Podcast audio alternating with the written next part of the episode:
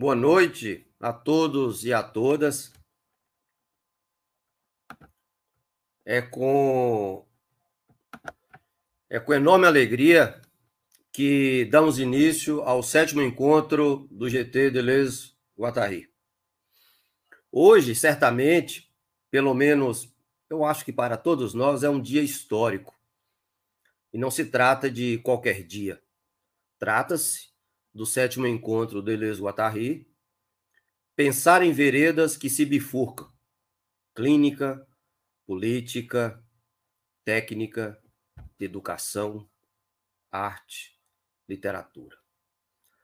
Bifurcação, substantivo feminino, lugar em que uma coisa se divide, quebra da continuidade, ramificações, separações, secessões, fragmentações. É a designação dada a situações que, por exemplo, um curso de água se divide em mais do que um canal.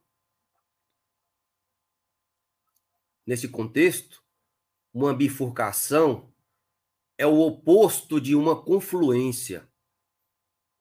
Bifurcação pode ser pensada também como difluência. Bifurcação, mudança do atrator com variação do parâmetro de controle. As bifurcações ocorrem em sequência com a variação do parâmetro de controle. Mesmas bifurcações são observadas em diferentes sistemas dinâmicos. Identificar bifurcações é importante no estudo dos sistemas dinâmicos. A importância desse evento, meus queridos e minhas queridas, ela é aumentada quando nos deparamos, por exemplo, com mais de 140 inscrições para comunicação, com mais de mil inscritos, 1.100, 1.200, 1.300 inscritos. Cada inscrito é uma bifurcação, um sistema dinâmico, que denominamos nesse encontro de veredas, sejam elas as literárias, as técnicas, as históricas, as clínicas, as artísticas, as políticas, as transversais. Desde já, nós da organização agradecemos a todos os participantes. Todos nós experimentamos e espero que experimente esse momento muito singular. O GT Deleuze, inicialmente, e a partir do sexto encontro que ocorreu em Niterói, na Universidade Federal Fluminense, se transformou GT Deleuze e Guattari. Muito mais justo e correto, inclusive. Que começou a ser esboçado tempos atrás. Esse GT é hoje uma realidade. E é importante ressaltar que cada encontro do GT vem sendo mais potente que outro.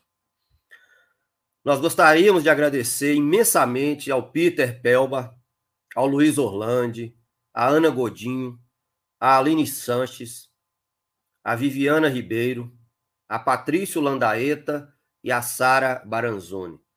Convidados e convidadas que aceitaram prontamente fazerem conferências, falarem é, nas nossas noites.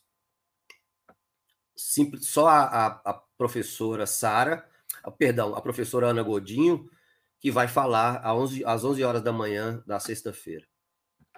Nós queremos agradecer também as parcerias que estão com a gente nessa empreitada. O mestrado profissional em filosofia, a coordenação didática do curso de filosofia da Unimontes, o laboratório de filosofia, ciências humanas e outros sistemas de pensamento, o canal Agenciamentos Contemporâneos, que vai transmitir todo o evento, e, é claro, um agradecimento aos membros do, do GT, Deleuze Guattari. Esse encontro só foi possível porque formamos uma pequena equipe de organização, composta pelo professor Paulo Henrique, a quem eu denomino um monstro da tecnologia e da criação. Né? Eu gostaria de fazer uma menção honrosa ao Paulo. Aos professores Warley Kelber e Ademar dos Santos, professores que, que trabalham atualmente pela Universidade Estadual da Bahia. Agradecer ao Jailson, aluno do curso de Artes Teatro Unimontes, tá? Universidade Estadual de Montes Claros, e a Michele Martins, aluna do curso de Filosofia, também da Unimontes. Finalizando os agradecimentos, obrigado a todos e a todas que enviaram seus textos para apresentarem nas comunicações. Gostaria que me perdoassem pela insistência que eu, que eu muitas vezes fiz para que enviassem os textos. É, de certa maneira, esse a quantidade de e-mails e convites é uma forma de seduzir as pessoas para apresentarem seus textos e suas pesquisas acerca do Deleuze e do Guattari. Esse evento e esse encontro ele é para todos nós, tá? Ele é de todos nós. Ele pode e deve ser pensado enquanto um ato de resistência. Por isso que, de certa maneira, nós insistimos em realizá-lo, mesmo diante de tantas dificuldades. E eu finalizo essa abertura citando um texto do Deleuze que está na obra Diálogos. Não é fácil ser um homem livre. Vivemos em um mundo desagradável, onde não apenas as pessoas, mas os poderes estabelecidos têm interesses em nos comunicar afetos tristes. A tristeza, os afetos tristes, são todos aqueles que diminuem nossa potência de agir. Os poderes estabelecidos têm necessidade de nossas tristezas para fazer de nós escravos. O tirano, o padre, os tomadores de almas, têm necessidade de nos persuadir que a vida é dura e pesada. Os poderes têm menos necessidade de nos reprimir do que de, do que de nos angustiar, ou como diz ou dizia Paul Virilio, de administrar e organizar nossos pequenos terrores íntimos. A longa lamentação universal sobre a vida, a falta de ser que é a vida. Por mais que se diga dancemos, não se fica alegre. Por mais que se diga que infelicidade a morte, teria sido preciso viver para ter alguma coisa a perder. Os doentes, tanto da alma quanto do corpo, não nos largarão. Vampiros, enquanto não nos tiverem comunicado sua neurose e sua angústia. Sua castração, bem amada, o ressentimento contra a vida, o imundo contágio. Tudo é caso de sangue. Não é fácil ser um homem livre, ser uma mulher livre, fugir da peste, organizar encontros, aumentar a potência de, de agir, afetar-se de alegria, multiplicar os afetos que exprimem ou envolvem um máximo de afirmação fazer do corpo uma potência que não se reduz ao organismo, fazer do pensamento uma potência que não se reduz à consciência. Enfim, um bom evento, um bom encontro para todos. Sejam muito bem-vindos e muito bem-vindas, tá bom? Gostaria de agradecer demais ao Peter e ao Rodrigo Guerron, que vai mediar essa mesa, a quem eu já imediatamente chamo para dar sequência aos nossos trabalhos. Um brinde a todos nós. Bom encontro.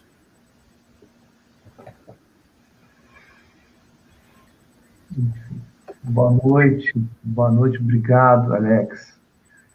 Obrigado pelo, pelo esforço dessa organização. É, obrigado pelo convite, pela honra de estar aqui nessa mesa. E claro, obrigado ao Peter, que está aqui com a gente, Peter Poupelbar. Um, posso dizer, um, companheiro nosso desde muito tempo, né? E obrigado ao grande público né, presente, virtualmente que seja, enquanto a gente, a gente não pode se encontrar presencialmente, que a gente está com saudade, né? É muito melhor, são, muito melhores os encontros presenciais, evidentemente. É, eu não vou me alongar. É, o Alex já falou que eu tinha que falar. O que interessa agora é a fala do Peter. Então, é, o encontro está aberto. O Alex abriu o encontro. Eu vou passar a palavra o professor Peter Poupelbar, da PUC de São Paulo,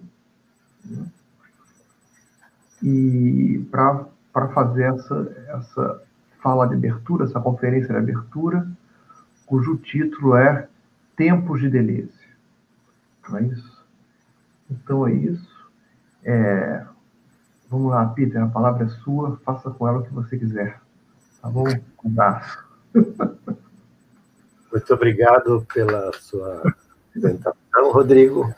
Queria agradecer muitíssimo o convite, parabenizar o, o Alex, a sua é, iniciativa hercúlea, é, de ter conseguido, nesse tempo, é, organizar um encontro remoto, onde mais de 150 pessoas vão falar, é, gigante. E então é, acho que de fato é um ato de resistência nesse momento e eu me junto a esse movimento com muita alegria. Então, eu vou falar de um tema, vou começar com um tema é, que retorna é, várias vezes ao longo dos últimos livros do Deleuze. Nós perdemos o mundo, diz ele. Nos desapossaram dele. Cortaram nossas conexões vivas com as forças do mundo. Já não acreditamos no mundo. Não significa que não acreditamos na existência do mundo, claro, mas não acreditamos mais na nossa capacidade de nos conectar com as forças do mundo. Nós perdemos a confiança nos elos. Em última instância, nós fomos separados da nossa força. Qualquer leitor de Deleuze conhece essas passagens. Não é no entanto, um lamento sobre a solidão, o isolamento, a perda de sentido, ou sobre o esvaziamento. Eu diria antes que é uma espécie de constatação vital, um diagnóstico psicopolítico sobre o contemporâneo. As razões dessa desconexão em relação ao mundo são múltiplas. Se a gente fosse percorrer essas razões, tal como as descreve Deleuze, nós teríamos que atravessar praticamente todos os seus livros, porque cada um deles aportaria um elemento distinto em relação a essa desconexão. Se a gente fizesse uma enumeração um pouco rapsódica, porém é, estritamente filosófica, sobre tais razões, a gente poderia dizer, vou elencar aqui um monte de coisa. Plurivocidade do ser, os assaltos da transcendência, o culto das paixões tristes, as desventuras da dialética, os avatares do niilismo, o império do uno ou da significância, o familialismo edipianocêntrico, os aparelhos de captura do Estado, a desterritorialização capitalística, a subjetividade centrada no eu, o predomínio do padrão majoritário, homem, branco, macho, europeu, com todo o antropocentrismo que o acompanha, e por aí afora. Como se vê, a lista é gigante para é, minimamente é, esclarecer as razões dessa desconexão em relação ao mundo. Para utilizar uma fórmula mais sucinta, eu resumiria tudo isso que eu falei é, no seguinte: estrangulamento da diferença. Desde o artigo sobre o bersonismo, nós sabemos que a diferença só tem sentido entendida como diferenciação, como diferenciação vital. Ou seja, como tempo da vida. Sempre que a potência do tempo embutido na vida se vê esmagada, sempre que a diferença se vê estrangulada, as conexões vitais são cortadas. E aqui eu queria introduzir uma nota completamente imprevista nesse contexto. E sempre que as conexões vitais são cortadas, é o apocalipse que se insinua. Eu hesitei muito em dar a essa intervenção o nome que eu desejava no início, que era Apocalipse Now. Foi por pouco. Achei que era um pouco assim, quase poderia é, soar uma espécie de Dark Deleuze, que não é a minha praia. Então eu optei por um título mais neutro, Tempos de Deleuze. Mas eu não quero deixar de fazer a relação entre o que eu acabei de dizer com essa nota que se insinua a respeito do Apocalipse. Eu me explico. É em Crítica e Clínica que Deleuze tematiza o Apocalipse. E é a partir do D. H. Lawrence. E diz o Deleuze mais ou menos o seguinte: a atualidade do Apocalipse não está em correspondências históricas entre personagens tais como Nero, Hitler, o Anticristo, por que não acrescentar Trump, Bolsonaro, etc.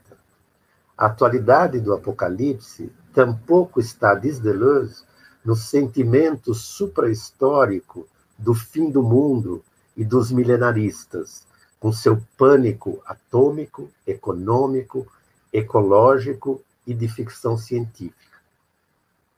Se estamos imersos no Apocalipse, é antes pelo fato de que ele, Apocalipse, inspira em cada um de nós maneiras de viver, de sobreviver e de julgar.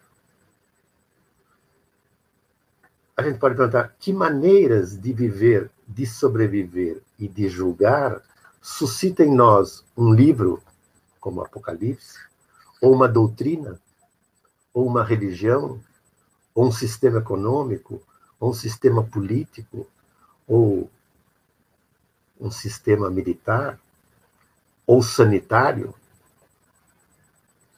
A que ponto tudo isso faz de nós zumbis, isto é, mortos-vivos? A questão, e eu estou desdobrando um pouco a frase do Deleuze, a questão não poderia ser mais clara. Trata-se da diferença entre mortos e vivos. Em outros termos, e a gente pode fazer essa pergunta para nossa atualidade. O que é que separa os viventes dos sobreviventes? Haveria pergunta mais lancinante do que essa hoje, estamos vivos ou mortos? Isto é vida ou é sobrevida? Na sobrevida, o futuro evaporou. Resta apenas um presente.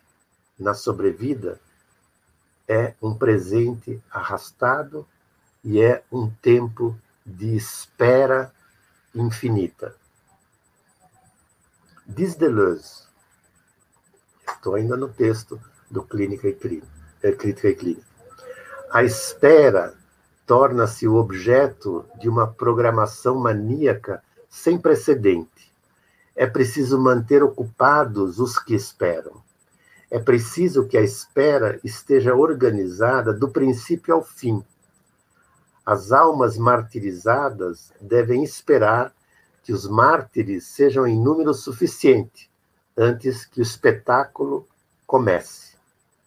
E o que é esse espetáculo? Nada mais é do que a destruição do mundo. Eu leio, o Apocalipse precisa de uma destruição do mundo para assentar seu poder último e sua cidade celestial. Fim da citação. Olha, o paganismo também anunciava um fim de mundo, mas ele, quando anunciava um fim de mundo, era mais para investir no recomeço do ciclo. Já no cristianismo, como Deleuze esclarece, sobrou só um fim, ao termo de uma longa linha monótona, diz ele. E necrófilos, nós só nos interessamos por esse fim, desde que ele seja definitivo. É uma descrição pesada. Ou seja, é o tempo do fim ou o tempo da espera do fim, ou da espera infinita do fim. Nos anos 60, um, um autor chamado Günther Anders, que foi o primeiro marido da Hannah Arendt, um judeu sobrevivente do Holocausto, que ficou muito abismado é, com Hiroshima e Nagasaki e passou a vida é, meditando sobre é, essa catástrofe. E ele escreveu um livro, traduzido em francês como O Tempo do Fim, que a N-1 vai publicar. E ali ele nomeia esse tempo do fim como o tempo da iminência da catástrofe, dado o que ele conhecia na época, o poderio é, é, atômico né, de destruição da própria humanidade. Mas eu deixo o Günther Anders de lado, logo eu vou retomá-lo, e volto a Deleuze. Numa nota de rodapé, ainda em Crítica e Clínica, nesse texto sobre o Apocalipse, ele se refere às três características é, principais de um quadro apocalíptico, tal como o Paul Virilhot o descreveu. Primeiro, um Estado mundial absoluto. Segundo, a destruição do mundo habitável em proveito de um meio ambiente estéril e mortífero. E terceiro, a caça ao inimigo qualquer. Quem poderia negar que é exatamente nesse ponto que nos encontramos hoje?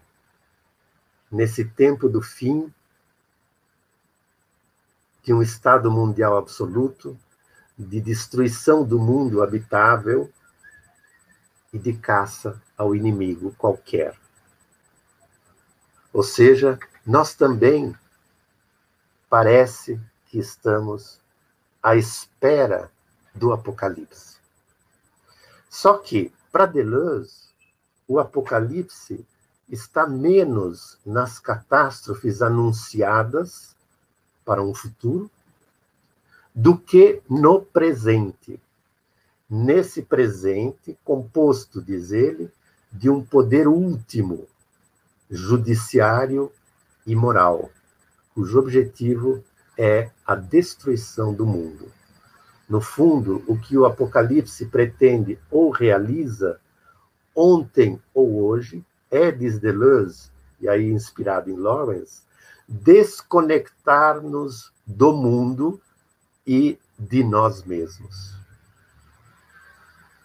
Apocalipse é desconexão do mundo e organização da espera destruição do mundo, fim das conexões.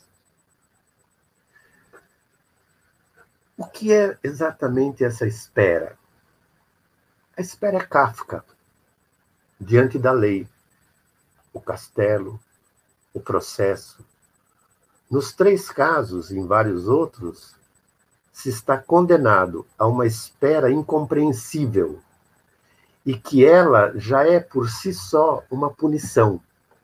Se está condenado a uma espécie de postergação infinita ou indefinida, que é um suplício. E é uma dívida sempre impagável. É o sistema do juízo. Como diz Deleuze, o juízo recebe sua condição de uma relação suposta entre a existência e o infinito na ordem do tempo. O que isso significa? Simplesmente que nós temos uma dívida infinita, seja para com Deus, para com o Estado, para com o Pai, para com o capitalismo. Veja-se o livro do, do, do Maurício Lazarato. Né? O, o governo do homem endividado é isso. Ou dívida infinita para consigo mesmo. Tudo isso já está em Nietzsche, né? quando é, fica claro como Schuld, que é o termo em alemão, significa ao mesmo tempo dívida e culpa. Então, a espera é uma espécie de tortura concreta que coloca em suspenso a existência e a bloqueia. Olha, um livro publicado alguns anos atrás, de um autor que não é exatamente da nossa praia, Paulo Arantes, é, ele dedica, nesse seu livro chamado O Novo Tempo do Mundo, um capítulo inteiro à questão da espera. E ele analisa, baseado em alguns sociólogos contemporâneos, eh, certos mecanismos eh, destinados a fazer esperar. Das filas do aeroporto até as penitenciárias americanas mais sofisticadas, passando pelos checkpoints israelenses em territórios ocupados, passando pelos acampamentos de refugiados para imigrantes em solo europeu, ou passando pelos labirintos impostos aos demandantes de asilo, labirintos burocráticos, ou mesmo os campos de concentração, nazistas ou não, trata-se, diz ele, sempre da produção de espera, da produção de um tempo morto, de uma espécie de experiência negativa do corpo, de uma imobilidade forçada. É a grande espera por coisa alguma. Ou seja, é a espera que já ela é punição, da qual eventualmente estarão livres aqueles que correm na via paralela das elites do andar de cima, o fast track, né? os pedágios, por exemplo, é, ao acesso imediato a todo tipo de bens, serviços, privilégios. Inclusive, ninguém se iluda, porque é, vão furar a fila da vacinação. Né? Uma elite, inclusive os magistrados já querem se incluir, é, serão os primeiros a serem vacinados. Então, no contexto de espera, onde se mistura submissão, tortura, disciplinamento, é, punição, o futuro desaparece. Não em favor da experiência do presente, visto que o presente ele mesmo já foi esvaziado de qualquer conteúdo ou de qualquer experiência possível. O exemplo maior, ninguém melhor do que Beckett deu a ver é, a natureza da espera em Esperando Godot. Mas eu queria introduzir agora uma distinção muito instrutiva para pensar isso que eu estou é, introduzindo. É, o historiador é, Reinhard é, Kozelek é, tentou pensar a gramática temporal é, como uma conjugação entre, por um lado, o espaço da experiência, isto é, o presente, com todo o passado acumulado nele, e, por outro lado, o horizonte de expectativa, isto é, o futuro. Né? Então, é, as diversas é, é, modalidades de tempo é, dependeriam dessa articulação entre o, o espaço da experiência e a expectativa horizonte de expectativas. Claro que o horizonte de expectativa pode ser ascendente ou declinante, pode ser de promessa ou de terror. Por exemplo, Lutero aspirava a um fim de mundo que ele desejava antecipar. É, por outro lado, Robespierre aspirava ao começo de um outro mundo, que ele também queria antecipar. É, são duas figuras é, da espera ou do horizonte de expectativas em sentidos é, contrapostos. Quer dizer, é como se, é, em situações é, várias, o sujeito histórico é, se precipita como que ativamente em direção a um futuro que ele, ao qual ele aspira, seja apressando o fim do mundo, ou seja, acelerando o advento da revolução. No nosso caso, não é nada disso. Ou seja, a gente poderia dizer que no nosso presente, é, o futuro desabou sobre nós, como crise ou como catástrofe. E, e a política, é, nesse sentido, é, já não é, é, projeção de melhoria, mas é gestão dos destroços do presente é, resultantes desse desabamento do futuro é, sobre nós. Quer dizer, é como se a categoria do futuro, é, nessa configuração, é, fosse substituída por uma outra, uma espécie de presente é, embotado. É, o que o Paulo Arantes resume mais ou menos assim: o progresso envelheceu, quer dizer, aquilo que é, prometia alguma coisa caducou. Então, na gestão do presente como crise ou como iminência da catástrofe, o que surge é, segundo a definição do Paulo Arantes, esse é o sentido do livro dele, eu cito, é o tempo intemporal da urgência perpétua. Eu repito, o tempo intemporal da urgência perpétua. Ou seja, se ainda há alguma expectativa, ela é negativa. Ela é a expectativa que o Virilhou, quando escreveu um livro lá sobre os vários acidentes que a tecnologia produz, é, chamou de o grande acidente, que seria uma espécie de acidente final, é, uma catástrofe final. Então, é, não é preciso de muita imaginação hoje para prever o grande acidente. Ele pode ser atômico, mas ele pode ser climático, mais provavelmente, ou pode ser outro qualquer.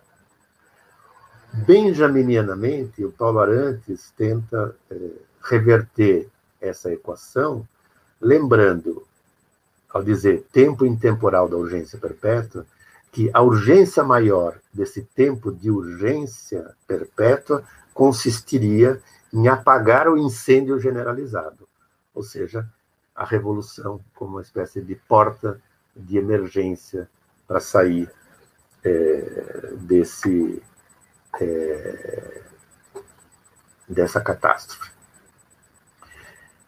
Dou um salto, porque no mesmo ano da publicação do livro do Paulo Arantes, aparece A Mundo por Vir, da Débora Danowski e do Eduardo Viveiros de Castro. É no mesmo ano que é publicado. E que é, eu, para facilitar, eu vou chamar de DV, tá? É Danowski e Viveiros. É, tal como o Paulo Arantes, também eles relembram a frase de Günther Anders, ao refletir sobre essa metamorfose metafísica da humanidade depois de Hiroshima e Nagasaki. É, a frase do Günther Anders é: a ausência de futuro já começou.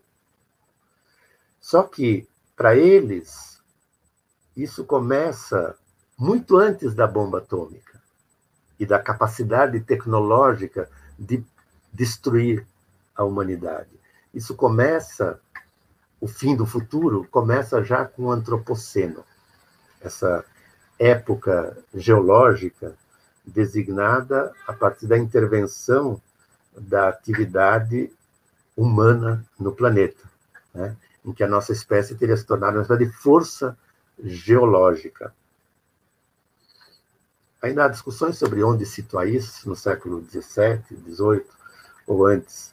Mas, de todo modo, eis uma, uma configuração que produziu um presente sem porvir.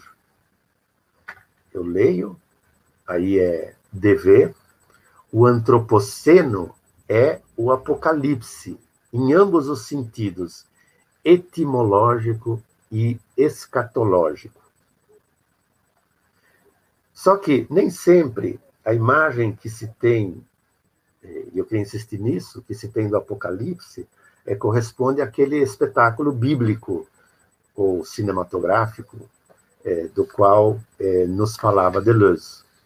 Como o mostra, por exemplo, O Cavalo de Turim, né, o filme é, do Belatar, o fim pode ser lento. É, Belatar assim fala do seu filme. O Apocalipse é um acontecimento enorme, mas a realidade não é assim. Em meu filme, o fim do mundo é muito silencioso, muito fraco. Assim, o fim do mundo chega como eu o vejo chegar na vida real, lenta e silenciosamente. A morte é sempre a cena mais terrível, e quando você vê alguém morrer, um animal ou um ser humano é sempre terrível. E a coisa mais terrível é que parece que nada aconteceu. É deslumbrante essa frase. O terrível é parece que nada aconteceu. E dever agregam a esse comentário do Belatar o seguinte: nada aconteceu, apenas estamos mortos. O humor deles é diabólico. O contraponto a essa morte, a essa. É, esse nada aconteceu, apenas estamos mortos, ou seja, a essa situação de que já nada acontece, porque, num certo sentido, já estamos mortos, o contraponto estaria no pensamento ameríndio, em que tudo já está vivo, diz, dizem dever, o tempo nada imóvel dessas sociedades ditas lentas conhece velocidades infinitas, acelerações extra-históricas, em uma palavra, devires, que fazem do conceito de vivir bien algo metafisicamente muito mais parecido com o esporte radical do que com uma descansada aposentadoria campestre. Ou seja, é puro movimento. É susto, é medo, é êxtase. E, no entanto, não é que faltem aí é, profecias sobre o desmoronamento, a queda do céu, né? em especial é, desde a chegada é, dos brancos no continente. E diante disso, a postura dos autores é clara, né, de afirmar um presente etnográfico, conservá-lo ou recuperá-lo, em contraste com a obsessão branca né, de crescer, progredir, evoluir. Como dizem é, os povos andinos, no seu, dizem eles, no seu célebre lema cosmopolítico, vivir bien, no mejor. Vivir bien. Sem, então, essa perspectiva de evolução, ou de progresso, ou de crescimento. É claro que aí já tem embutida uma certa concepção de tempo muito outra do que a nossa, já já falo disso. Entretanto, dada a destruição concreta e generalizada em ritmo acelerado e à sua volta, é, a iminência do fim para os indígenas ela é reiterada é, quando aí eu cito, que é uma frase deliciosa, os cachorros, as galinhas, os bichos do mato, todos voltarão a falar a nossa língua em uma desespeciação regressiva que nos trará de volta o caos originário, até que, imaginamos, um novo plano de imanência seja traçado, um novo recorte ou fatia do caos seja selecionado e um novo mundo possa surgir. Fim da citação. Eu, antes de prosseguir, queria fazer um, uma pequena é, justificativa é, frente a uma acusação provável e que se faz é, frequentemente aos discursos sobre o Apocalipse de eles mesmos serem apocalípticos. Eu cito Günther Anders.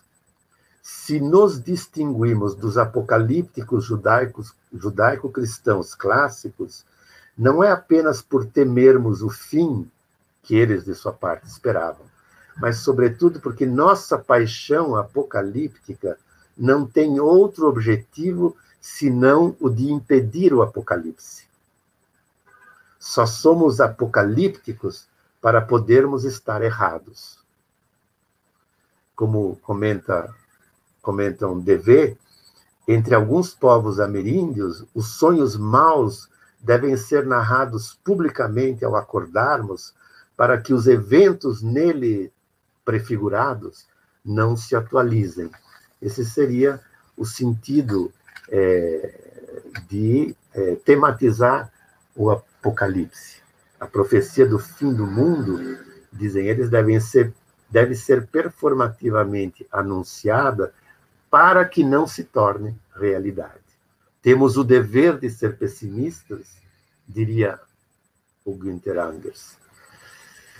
Agora, olha, parece que a gente se afastou muito do Deleuze, né? mas não a meu ver, em Deleuze-Guattari, eh, não faltam exemplos desse viés apocalíptico.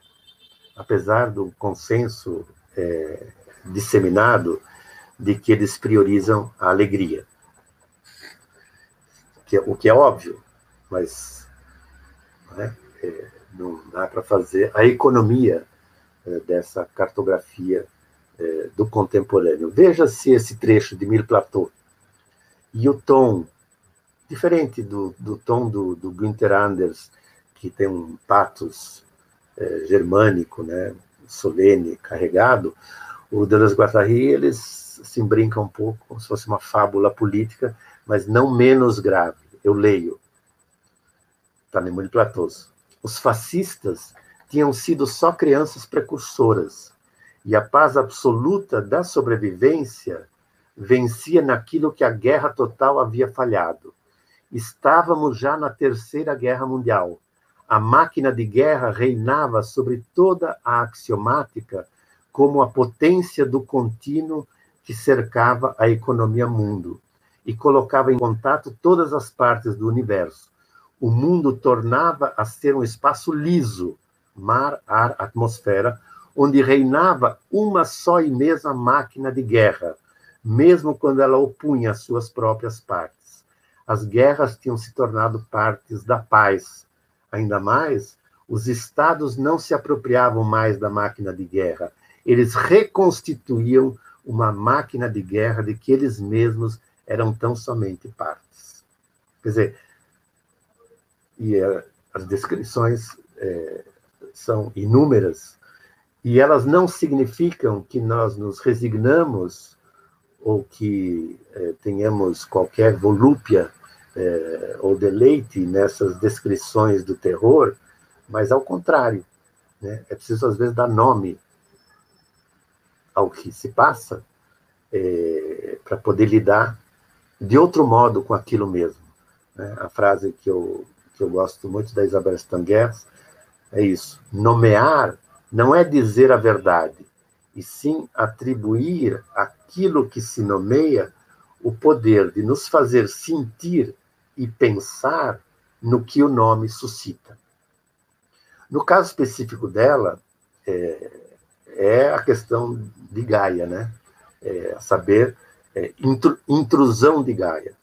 E para ela, é, nomear a intrusão de Gaia no nosso pensamento é, não significa dar a ver o que antes era uma tela de fundo, mas assinalar um acontecimento tal, como diz ela, que tornará difícil conceber um futuro previsível em que ela nos restituirá a liberdade de ignorá-la.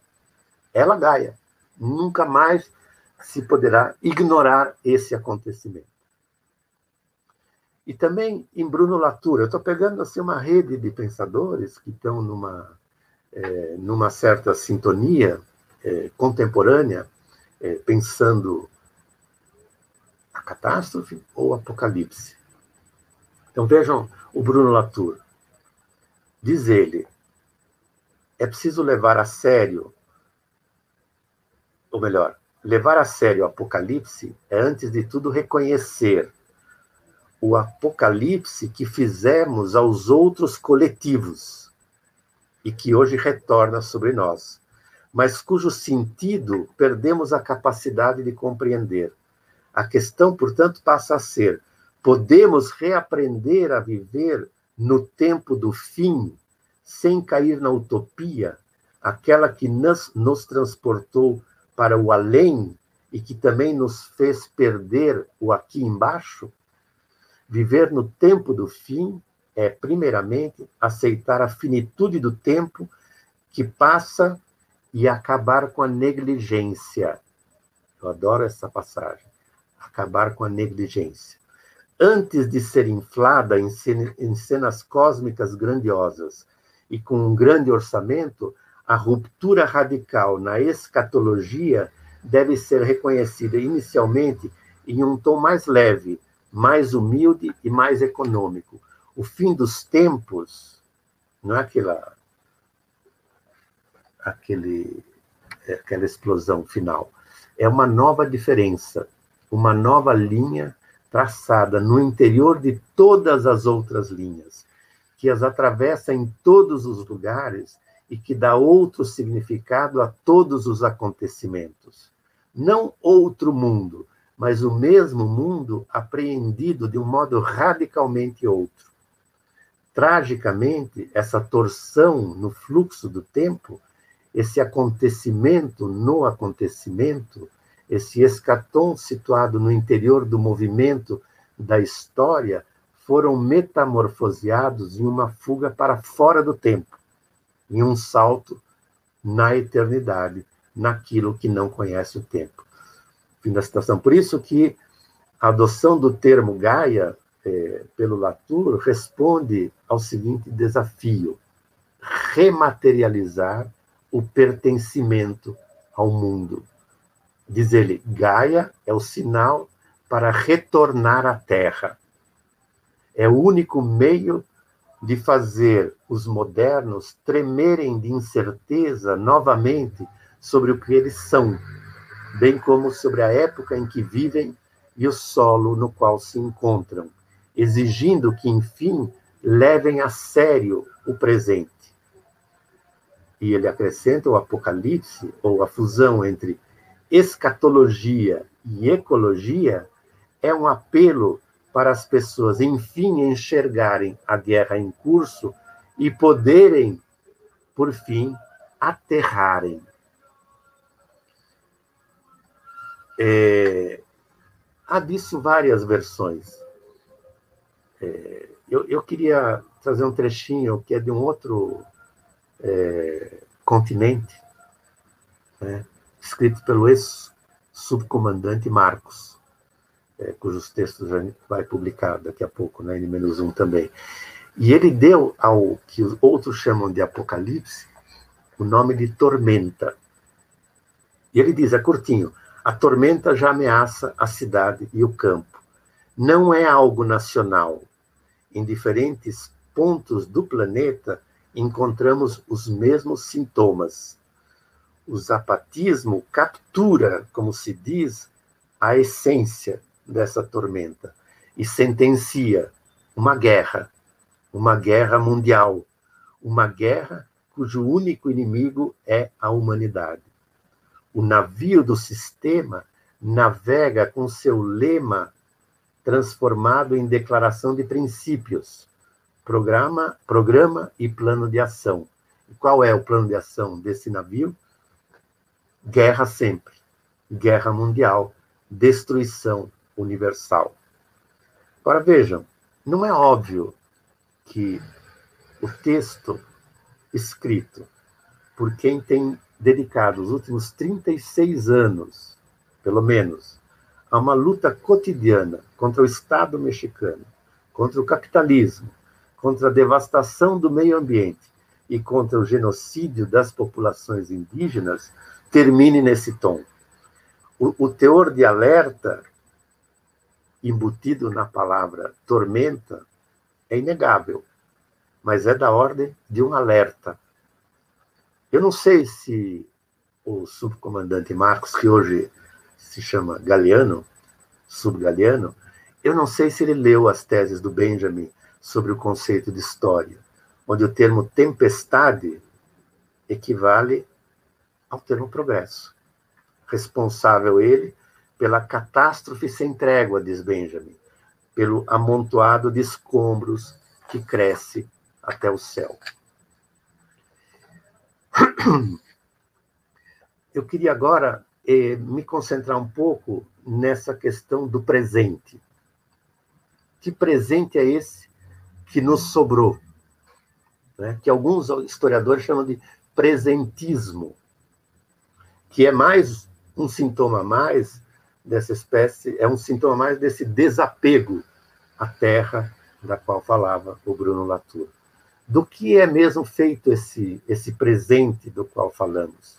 Claro que não tem nada a ver com aquele gozo do presente, né? E, não é desfrutar o instante, não tem nada a ver com isso. É, a compressão do presente é, indica que ele se situa numa espécie de urgência que nós sentimos de passar para o instante seguinte. É, então, é uma ditadura do instante, mas não propriamente do instante em que nós estamos, mas do, insta do instante seguinte, que nós, por assim dizer, é, antecipamos. O presentismo, então, no fundo, é o domínio de um futuro imediato sobre o presente. Né? É, é, é, é a abolição da retenção ou da proteção, como diria o Husserl, é, mas é, eu diria assim, é, é, uma, é, o, é o atropelo do presente. O presente é o atropelo do presente. Não é, não é jubilatório, como, sei lá, diria o Goethe. Então, o espírito não olha nem para frente nem para trás, o presente é a nossa única felicidade. Esse presente que nós vivemos hoje é da ordem de um curto-circuito né, entre passado e futuro, entre o campo da experiência e o horizonte de expectativa. É um, como diz o Jérôme Bachet, que é um historiador é, ao mesmo tempo da Idade Média e historiador do zapatismo, a gente vai publicar um livro dele sobre o movimento zapatista, é, ele, ele fala desse presentismo como presente que é seu próprio horizonte. É um omnipresente que, obviamente, está ligado ao capitalismo e junta ao culto da velocidade a repetição do mesmo. Quer dizer, ele conjuga imobilização, uma espécie de presente perpétuo, e aceleração eh, dos ritmos de atividade da vida. Quer dizer, sob a aparência do novo, é a repetição do mesmo que opera. Eu diria, é o tempo do zapping?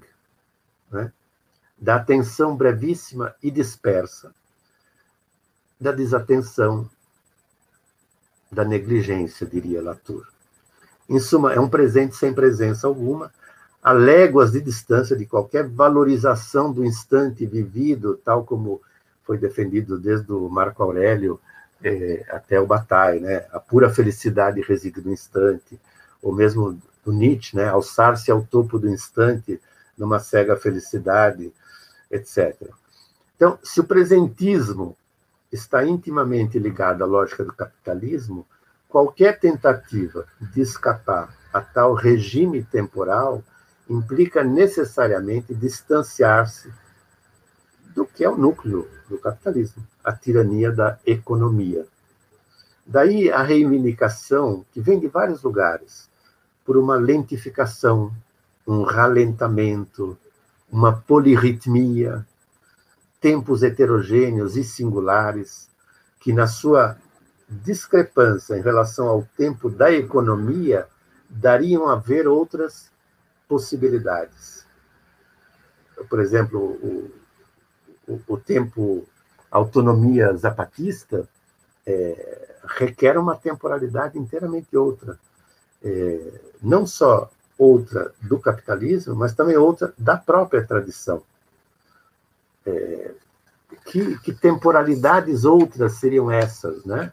E eu retomo o, o Jérôme Bachet, é, que tem a ousadia é, de perguntar se, em face dessa exigência de outras temporalidades, não seria o caso de é, se desfazer de vez é, da ideia de tempo, da noção familiar, pelo menos, do, de um tempo em que as coisas acontecem. Né? E, e, pensar outra coisa, a temporalidade é, dos seres, das coisas, do mundo desfazer o tempo pensado como um continente, no qual estaríamos como que hospedados, né, em favor é, dos tempos que somos, que é uma ideia que está em Bergson, que está em Agamben, que está em vários outros autores. O que nos levaria, de todo modo, certamente, a uma multiplicidade de tempos, ou de temporalidades, ou de durações, ou de ritmos, é, ou de devires, ou de processos. Quer dizer, seria um esforço de reencontrar a força é, do tempo, dos tempos concretos em contraposição ao tempo abstrato. Né? Essa, e, portanto, reencontrar a linha temporal de cada ser e recusar a unidade do tempo como essa variável independente é, dos processos de cada existente. O Mille Platôs tem algo dessa, desse, é, dessa concepção. É, eu leio é, um parágrafo, quando eles estão falando, seria uma história universal da contingência, eles falam, portanto, um plano de proliferação, de povoamento, de contágio. Mas essa proliferação nada tem a ver com uma evolução com o desenvolvimento de uma forma ou a filiação de formas. É menos ainda uma regressão que remontaria a um princípio. É, ao contrário, uma involução, onde a forma não para de ser dissolvida para liberar tempos e velocidades. É um plano fixo, plano fixo sonoro, visual, escritural, etc. Fixo não quer dizer aqui imóvel, é o estado absoluto do movimento, tanto quanto do repouso, no qual se desenham todas as velocidades e lentidões relativas e nada além delas. Isso é, nos lembra um pouco é, do Spinoza, né? É, um modo como é, a relação entre velocidade e lentidão ou movimento e repouso. Mas então, a gente poderia dizer, é, ao invés do tempo, com T maiúsculo, composições de velocidades e lentidões. Ou, numa outra formulação muito própria ao Deleuze, ao invés da história, os devires. Por exemplo, eu leio, maio de 68 foi um devir rompendo na história, e é por isso que ele foi tão mal compreendido pela história e tão mal assimilado pela sociedade histórica. Isso qualquer leitor de Deleuze sabe, um devir não desliza segundo os pontos de origem, coordenadas ou medidas, mas ele cria suas próprias coordenadas. Ele cria sua transversal, sua flutuação ou sua embriaguez, suas derivas ou suas linhas de fuga. Devir não é nem progredir, nem regredir. Não implica o antes e o depois, não tem termo, não tem nada a ver com descendência ou filiação. E eles dizem, Deleuze Guattari, estamos no direito de opor o infinitivo como modo e tempo do devir ao conjunto dos outros modos e tempos que remetem a Cronos. Ou seja, não é Cronos, a gente poderia dizer, para simplificar, Aion. Numa direção paralela vão dever, Danovsky Vives, ao pensar o tempo dos ameríndios. Tem ali uma exortação ao que ele chama de uma incivilização, uma tecnologia da frenagem, uma deseconomia, estou citando, deseconomia liberta da alucinação do crescimento contínuo e uma insurreição cultural, dizem eles, contra o processo de zumbificação do cidadão consumidor. Mais do que tudo, talvez, isso aponta para uma intensificação não material de nosso modo de vida. O Viveiros batizou isso num outro momento, eu acho linda essa expressão, suficiência intensiva como critério maior. Critério de, entre aspas, mensuração seria a suficiência intensiva e não ser mais, ser melhor, estar adiante. Então, eu, eu chego a uma pergunta que, que é muito provocativa é, do DV, da DV, DDV. É, perguntam eles: é verdade que não se pode andar para trás? Será que a flecha do tempo sempre vai para frente? Para quase todo, aí eu cito, para quase todas as formas assumidas pelo pensamento dominante entre nós, apenas uma direção é pensável e desejável, a que leva do negativo ao positivo, do menos ao mais, da posse de pouco à propriedade de muito, da técnica de subsistência à tecnologia de ponta, do nômade paleolítico ao cidadão cosmopolita moderno, do índio selvagem ao trabalhador civilizado. E ao lembrar certas comunidades que decidem voltar a ser indígenas no Brasil, vem a pergunta: como alguém pode desejar o atraso como futuro? E é o que se passa, em boa medida, no deviríndio ou no redeviríndio que atravessa o Brasil, é, permitindo concluir que coletivos ameríndios, e aí eu leio, com suas populações modestas, tecnologias relativamente simples, mas abertas a agenciamentos sincréticos de alta intensidade, são, dizem eles, uma figuração do futuro, não uma sobrevivência do passado. Mestres da bricolagem tecnoprimitivista e da metamorfose político-metafísica, eles são uma das chances possíveis, em verdade, da subsistência do futuro. Bom, eu vou devagarzinho agora me encaminhando para o que seria uma conclusão é, que não terá, obviamente, nada de conclusiva. É, Walter Benjamin colocou em xeque, já há muito tempo, a noção de um tempo linear, progressivo, cumulativo, teleológico, vazio e homogêneo. E ao apreender com tamanha acuidade a iminência da catástrofe, ao enxergar, ao enxergar na ideia de progresso a fonte dessa mesma catástrofe, e ao localizar no historicismo a narrativa dos vencedores, Benjamin compreendeu que, sob a roupagem do novo, a história era o domínio do mesmo, isto é, da dominação. Daí sua, daí sua existência na luta de classes como pivô para uma reviravolta. E ele forjou uma concepção de tempo à altura dessa reviravolta. Diferente, portanto, concepção de tempo essa, daquela que ele recusou, de um tempo linear, progressivo, homogêneo, é, etc.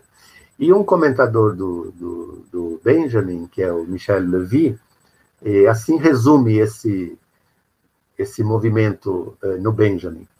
Vemos assim delinearem-se pouco a pouco em seus escritos um, os contornos de uma concepção qualitativa da temporalidade, um tempo heterogêneo, qualitativamente descontínuo, diferenciado.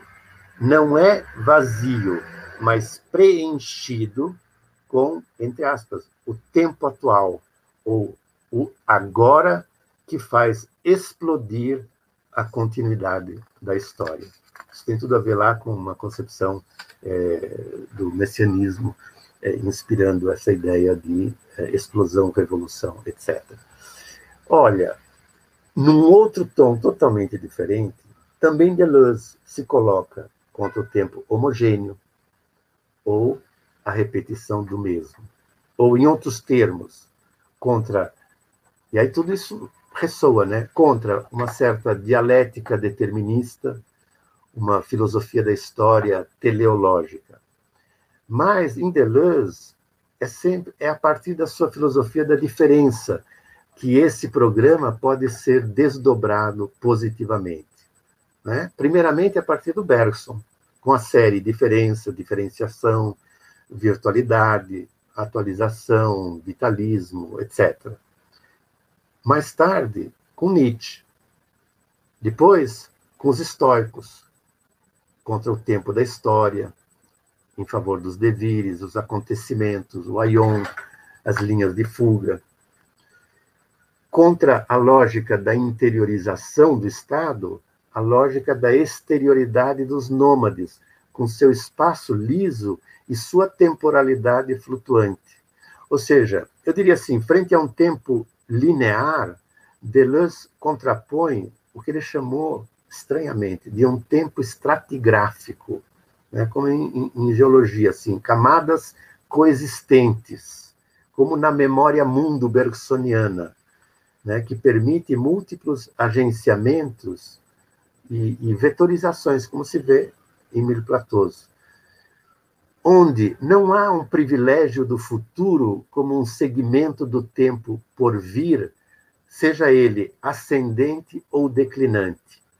O que é, sim, reafirmado na obra inteira do Deleuze e também do Guattari é o incessante engendramento do novo.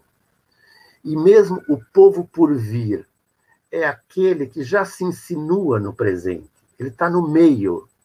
Ou seja, eu diria assim, não, em Deleuze não se é assediado pela sombra de uma catástrofe final por vir, porque a catástrofe já está entranhada no presente, como se viu no exemplo da Terceira Guerra Mundial, mencionado em Emile Platôs, por assim dizer, tudo o que vem, de algum modo, já está virtualmente embutido no presente.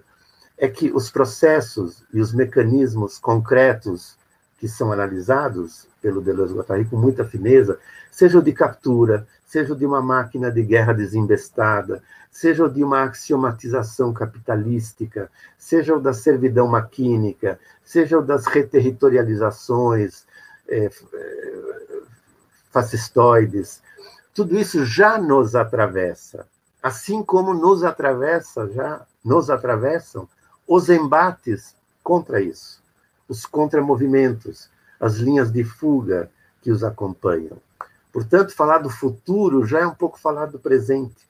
Talvez por isso os textos, o tom dos textos seja menos escatológico, visto que os processos analisados cindem o próprio presente, inclusive como Latour tentou mostrar no texto que eu li. Então, para finalizar, a gente poderia dizer que a flecha do tempo, já zigue-zagueante, desde o início é, do século XX, e, e ainda mais deste milênio, espatifou-se de vez contra a Covid-19 esse momento em que a máquina do mundo parou. Assim como após um, um acidente de avião se procura a caixa preta capaz de revelar as circunstâncias do desastre, alguns buscam restos da dita flecha do tempo, quem sabe para recompor minimamente a direção do tempo. Quanto a nós, talvez gozemos agora de uma liberdade que antes não vislumbrávamos.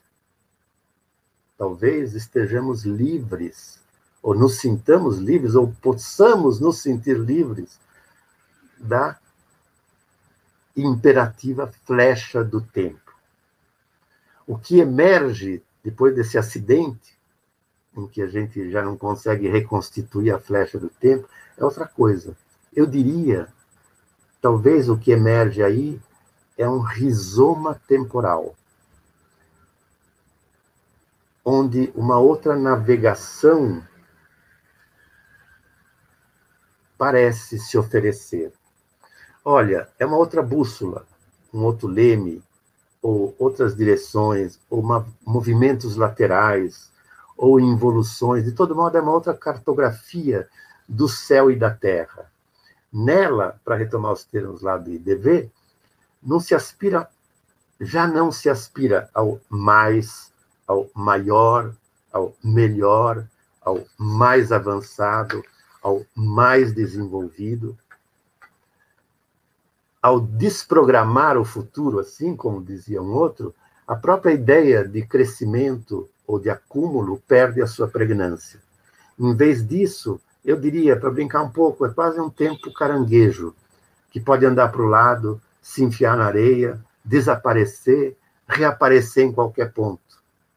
Afinal, desde Benjamin, sentia-se que o trem da história, tal como andava ou corria, tinha por estação final uma catástrofe, a menos que se puxasse a tempo o freio de emergência. Mas isso não aconteceu, ou quando aconteceu, as catástrofes daí advindas se revelaram ainda maiores do que aquelas que se queria evitar. Isso fez com que já não se consiga pensar o tempo, mesmo nas suas radiosas promessas, dissociado do fantasma da catástrofe, donde a prevalência hoje da distopia, como se vê no cinema, na ficção científica, nos prognósticos eh, biotecnopolíticos, talvez até na filosofia. Então, talvez tenha chegado para o pensamento o momento de abandonar de vez essa matriz temporal vetorizada.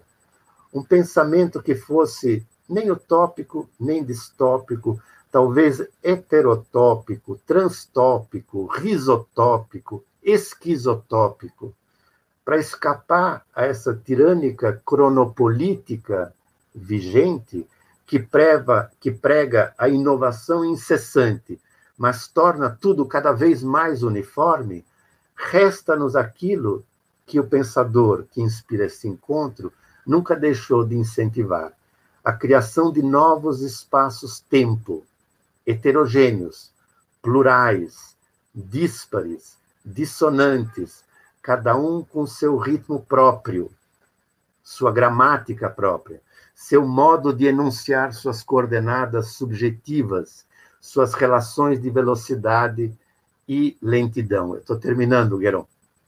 Nesse, nesse multiverso heterocrônico, ou mesmo discrônico, rastrear os mundos múltiplos que o compõem, ou que nele nascem ou morrem cotidianamente, bem como seus encaixes e composições, é uma tarefa infinita. Detectar esses mundos vários, na sua virtualidade complicada, acompanhá-los na sua atualização ou no seu engendramento, sustentá-los segundo seus modos de existência singulares, ou testemunhar por eles, como diria o Surriot, ou simpatizar com eles, ou emocionar-se com eles, como diria o Bergson, sejam eles, esses mundos e seres de que reino forem, prolongá-los ou fazê-los reverberarem entre si, eis uma aposta de Deleuze, que Deleuze e Guattari nunca deixaram de praticar no mais alto grau de rigor e liberdade. É disso que precisamos hoje, em meio à monocultura concorrencial que avança e que nos lança em direção ao mais abissal dos futuros. Para concluir, eu ainda considero a obra dessa dupla de duendes e da rede de pensadores de que eles fazem parte o mais poderoso antídoto contra o achatamento entrópico do mundo. Mas isso, desde que esses pensadores e pensamentos não permaneçam trancafiados na academia e se conectem com os movimentos mais vitais e insurretos que atravessam o planeta. Só assim, levados pelo vento, na lógica da polinização, eles poderão semear tempos outros. Tomem a minha conclusão com o devido humor, quase como um desenho animado coma, cômico. Deleuze contra o Apocalipse. Acabei. Pronto, Gueron. Muitíssimo, estou aqui. Muitíssimo obrigado, Peter. Eu não tinha pedido para você parar. Quando você falou, eu já estou terminando, eu estava aqui em plena fluência, sem problema nenhum. E muito obrigado por essa fala é, é emocionante, belíssima. E, bom, não tenho nem muito o que dizer. Eu, eu, eu, eu vou abrir, eu acho, o nosso público aqui, um imenso público aqui, que está assistindo entusiasticamente, aqui no nosso chat de comentários, com várias, vários comentários. E eu acho que agora é o caso da gente abrir aqui para colocar algumas questões então, eu, a Rosane oh, Preciosa fez uma, uma, pergunta aqui, ó. Pergunta de amiga, né? A pergunta Não é de nossa. Tá bom. É. Eu acho, acho que é. Eu, eu aqui, ó. Como desativar essa flecha do tempo que arrastamos faz tempo? Como imaginar uma flecha que não mais almeja acertar alvo nenhum, mas ser lançada em várias direções? É linda a sua pergunta. Essa é a, minha, é a pergunta que atravessa todo o meu texto. e a qual eu não tenho uma resposta. Eu acho que nós temos é, várias práticas nos campos diversos da clínica, das artes, da política, das experimentações coletivas, que estão tentando justamente desafiar essa cronopolítica é, vetorizada pela flecha do tempo e desmontando ela, desmontando esse, esse imperativo de sempre ter um objetivo, um alvo, uma finalidade, que é também o que nos exigem em qualquer projeto acadêmico, né? onde já se espera que o projeto contenha a conclusão antes mesmo de ter, ser, ter sido feita a pesquisa.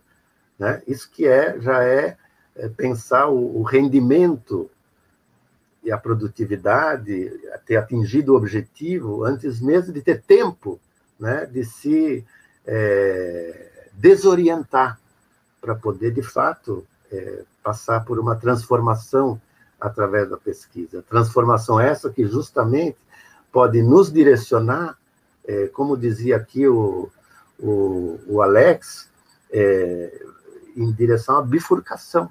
A bifurcação é exatamente isso. É, é, é o tema da bifurcação, as bifurcações.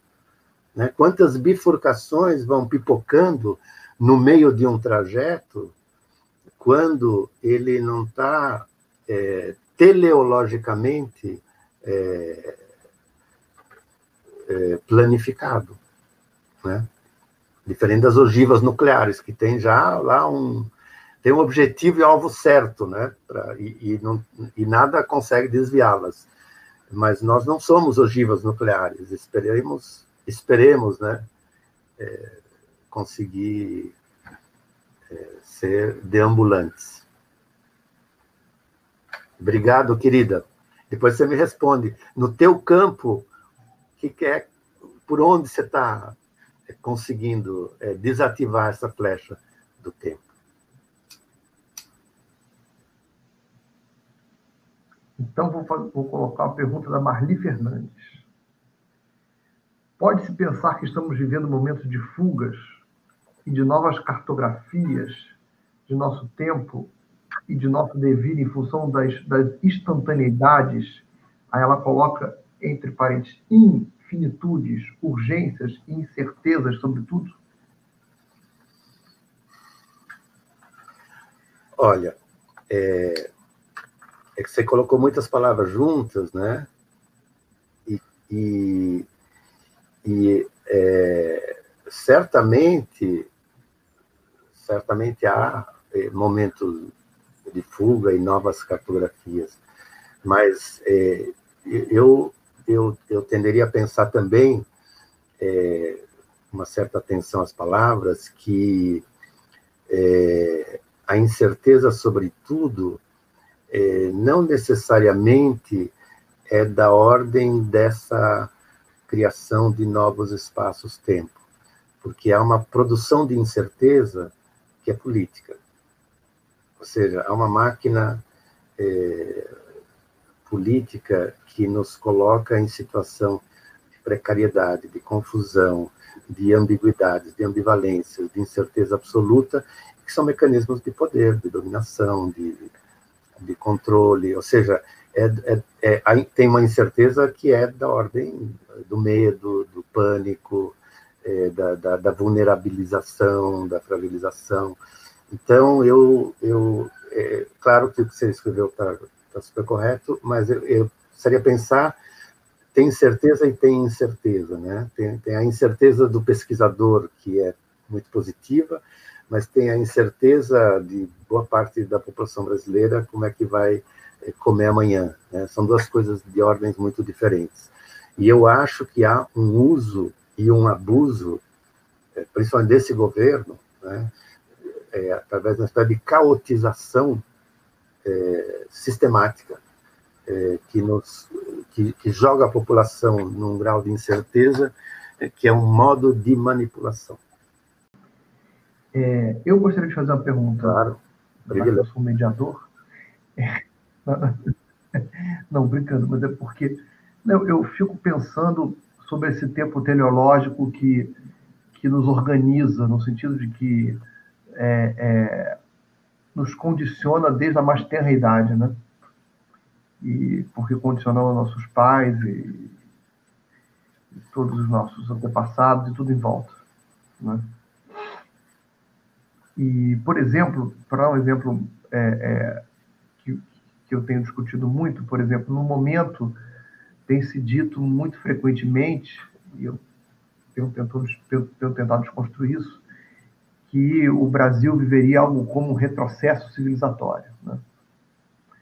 É, você citou o Benjamin várias vezes, o Benjamin já, já, já nos anos, ali um texto de um pouquinho antes dele morrer, no início dos anos 40, já discutindo com os marxistas alemães, muito mais impregnados de Hegel do que o próprio Marx, talvez, ele deixou muito claro que, que é, eles haviam sido derrotados, todos haviam sido derrotados, porque acreditavam que os, que, que, que os fascistas seriam derrotados porque quem combatia o fascismo estava do lado do progresso da civilização.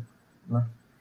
E o que o Benjamin diz, basicamente, é que é, é, o fascismo é filho do processo civilizatório, é parte dele. Não é o oposto dele. Né? E, bom, mas o mais importante disso tudo é que você acha que é possível que se crie pessoas um dia, filhos, netos, bisnetos, que não sejam condicionados corpos e mentes, mentes e corpos, por esse tempo teleológico é, progressista, ocidental, que no final das contas eu acho que vem de uma certa temporalidade judaico-cristã, meio bíblica, não sei se você concorda comigo, mas um certo tempo, né? E até porque, enfim, vai do Gênesis ao Apocalipse, talvez numa certa concepção de Gênesis, numa certa concepção de Apocalipse. Você acha que isso é, é, é, é a gente está meio condenado a, a, a, a, lidar com esse tempo majoritário e a gente só, só nos resta resistir a ele com, de maneira meio guerrilheira, minoritária e tal, não sei o quê.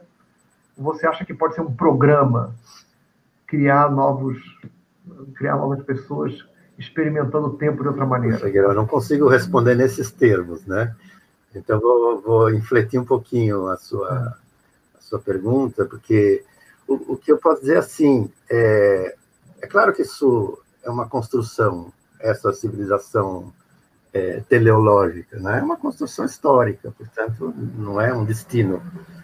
Né? É, e, é, e, ao mesmo tempo, assim, se olha um pouco é, culturas outras é, que vivem outra temporalidade e que com ela convivem assim é, coletivamente de um, de um modo distinto, eu acho que há, e, e, e também entre nós há bolsões, né? há bolsões de, de, de experimentação coletiva é, em que se experimentam outro modo de, é, de pensar presente, passado, futuro, ou de não pensar nesses termos, ou de pensar em termos assim de um tempo caranguejo ou de um né, ou de um rizoma temporal, ou seja, há, há, eu acho que há suficiente é, imaginação é, literária, é, cinematográfica, poética, política, é, e há, digamos, amostras é, no, no nosso presente, não é? tal como, por exemplo, sei lá, a Débora e o, e o Viveiros é, nos, nos, nos, apresentam, que são modos de nos de, de colocar em questão né, o, a, a prevalência dessa nossa temporalidade. E eu acho que mais e mais se vai ganhando, é, vai, vai se disseminando, e, e talvez o mais importante é, não mais importante, mas em paralelo com isso, é, digamos, a inviabilidade é, dessa, desse trem disparado para frente, a, inviabilidade é, tecnoclimático, é, se quiser, vai se mostrando cada vez mais é, evidente, né? Então tem aí alguma é, alguma implosão que está, por assim dizer, embutida nesse trem. Se ele vai descarrilhar ou não, e quando e como, a gente não sabe. Mas eu, eu, eu apostaria também nisso, por um lado, e por outro, eu acho que a gente tem a obrigação de visitar essas experimentações nos campos os mais diversos entendeu? E, e, e não é, é, não é, se pendurar é, exclusivamente numa numa metanarrativa, porque aí a gente também fica é, à mercê de um plano geral de criar uma nova humanidade, como você falou. Aí a gente é, uhum. fica assim, é, refém desse futuro, quando toda a questão é também como uhum. habitar a Terra e esse presente de outra maneira. Sim. Não se trata de opor grande destino a é? grande destino, né? Não se trata, não se trata de opor um, é, um exato, grande exato. destino a outro grande destino, enfim. Não é uma briga de telos, é sem telos, na verdade. E, bom, várias perguntas aqui. É... O Ivanilson Gurgel pergunta em que medida os diversos artefatos culturais da contemporaneidade, filmes, séries, livros, têm ajudado a produzir esse apocalipse, entre aspas? Ajudado a produzir ou, ou a, ou a dá-los a ver? ele está falando aqui é, tem eu, eu diria mais que eles nos ajudam a enxergar, né? é, mais do que a produzir. É minha resposta muito breve. É, dão, dão a ver algo que está que vem vindo e que talvez a gente precisa de, de, de digamos, dessa imaginação é, ficcional é, extrema para poder é, vis, é, vislumbrar. Né? Por isso que quando derrubaram as Torres Gêmeas, é, a, a, não sei se a polícia ou o, o Exército, o Pentágono, chamou os maiores é, roteiristas de ficção científica para tentar pensar qual, quais seriam os próximos passos é, desse, é, de, de, dessa rede é, invisível que, que atacou o centro do império. Né? Eles precisaram, precisavam, é, né, com, com, com as armas na mão, eles precisavam da imaginação da ficção científica para poder é, construir cenários é, extremos. É. Mas é porque é, é, curioso, porque tudo é uma, é uma, captura, né? No sentido, tudo é capturado. E, por exemplo, a distopia também já virou um grande clichê da indústria cultural, no certo sentido, né? Então, enfim, é, é como resistir a tudo isso é sempre uma questão, né? Mas, é, enfim, não, não se trata. E, e, e, também, de forma potente ou não, abundam filmes e, e literatura e tudo isso que falam, falam sobre o tempo e experimentos do é, tempo. etc, isso etc. é óbvio sempre... que é, qualquer assunto pode é, se cristalizar num clichê e virar abobrinha. É, a gente está acostumado com isso. Por isso, essa, essa, esse esforço de aguçar é, a força de um conceito, de uma, de uma concepção, de uma filosofia. Eu acho que a nossa tarefa é essa, né? E é atravessar os clichês. É, né? Por exemplo, quando eu leio o Bruno Latour, não, não, não são clichês, é uma análise a mais é, fina e rebuscada sobre, sobre algo que está é, que é, é a textura do nosso, do nosso presente, presente futuro tal. Agora, é claro que é, uma, talvez uma vulgarização extrema seja uma maneira de diluir a força é, desse, desse pressentimento ou dessas análises, pode ser. É, eu acho bastante importante o que você falou, porque há um apelo para para que é, é, possamos nos comunicar, mas ao mesmo tempo nós somos grandes vítimas da simplificação. Né? Assim, é, é, é, eu sinto muito isso, a, a tarefa da complexidade, de, de, complexificar como uma tarefa filosófica, política de, e existencial, né? Tipo, o tempo da complexidade, é preciso reconquistar isso, isso né? Assim, é, o tempo de, de, de buscar os, os sentidos é... E, e, talvez tenha aí alguma coisa é, que é, muitos citam, que é uma frase do Jameson, né? Porque talvez haja, como também no fascismo ou no nazismo, mais é, precisamente, é, uma um, um, um, deleite, eu diria uma volúpia da, da destruição e da autodestruição. Uhum. É chamou de paixão de abolição, ou seja, há um prazer de ver o fim de tudo. Agora, se você pega a chave de leitura do Jameson, ele vai dizer é muito mais fácil é, imaginar o fim do mundo do que o fim do capitalismo.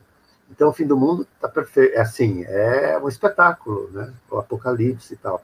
Mas e o fim do capitalismo é, já, né? Se esbarra numa dificuldade que certamente é, é, é também não sei se é ideológica ou é, ou é, é, é somos, é, somos, somos prisioneiros de uma naturalização do capitalismo, né? como se ele fosse é, o ar que a gente respira desde sempre.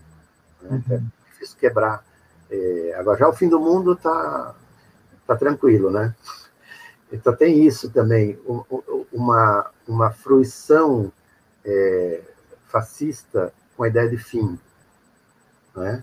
E, e, e bolsonarismo é isso também, ou seja, quer dizer, é, como explicar, é, é, e também nos Estados Unidos, a quantidade de votos que tem. É, é, eu diria assim, uma, uma espécie de negacionismo, como diria a, a Débora Danowski, é, em que vai se caminhando para o desastre, com uma espécie de displicência, né? é, negligência, como diria o Latour, e, e, e, quase assim com um tesão. Então aí tem, tem um problema aqui, que, que, que é mais do que político, assim, é psicopolítico, ou, ou libidinal, né? É, uhum. o que, o que, como, como explicar que a, a, né, a Alemanha estava perdendo a guerra, mas, mas então, já que estava perdendo, os alemães não mereciam sequer sobreviver. Então, que tudo acabe. Né? Essa espécie de, de, de volúpia é, com, com o fim, é, isso é, um, é uma coisa. É um, é um, é um afeto fascista. É o famoso telegrama, eu acho que esqueci o nome, 51, talvez, né? É, é, exato. Que a nação pereça, né? Algo. Já que ela não conseguiu se defender, ela não merece viver. Então, Exato. É, é. É, é, o tema do, do, do, do, fascismo como um estado suicidário que o Virílio está falando, né? que o, o, o Deleuze e o Guattari evocam no final do meu platô, no, no, no aparelho de captura, se não me fala a memória. Né? E, e, que, na verdade... Como escapar, como escapar é, dessa, dessa, dessa volúpia, né? é, a não ser... Né? É, é, é não se trata de, de, é, é desejar o fim de um certo modelo, mundo, sistema, etc., mas não do da própria vida. Aí tem uma uma, uma, uma, uma chave uma chave vital é, vitalista que seria preciso é, colocar na roda, né? É, tem uma, nós vivemos uma glorificação da morte, né? É, é quem está em quarentena é um covarde, né? Na lógica bolsonarista, né? E, né? E, na verdade, é preciso sair para fazer a economia girar. Nesse sentido, a economia é a pátria. E lutar contra a morte do vírus, a possibilidade do vírus, é coisa dos cidadãos soldados gloriosos. Essa troca de sinais entre o que é vivo e o que é morto, o que é corajoso, o que é covarde, o que é, o que salva e o que é, faz a perdição, aí a gente, de fato, essa espécie de confusão, de, de, de indiscriminação, é, é, é, uma é uma nuvem, né? É a criação de uma espécie de, de nuvem é, onde é, onde tudo é possível, no pior sentido da palavra. Olha, até que hora você pensou esse encontro? Não, então, vamos, vamos, vamos, não vamos explorar você muito, não, Peter. Vamos. Acho que tá bom, a gente encerrou assim um. um... Acho que a gente, eu acho que a gente podia partir para o encerramento. O que, que você acha disso? Eu vou, então, muito obrigado, Peter, por, por essa, por essa é, é, palestra, conferência e depois por essa conversa é, maravilhosa. Estamos aqui todos no, no GT muito honrados com essa abertura que você fez aqui.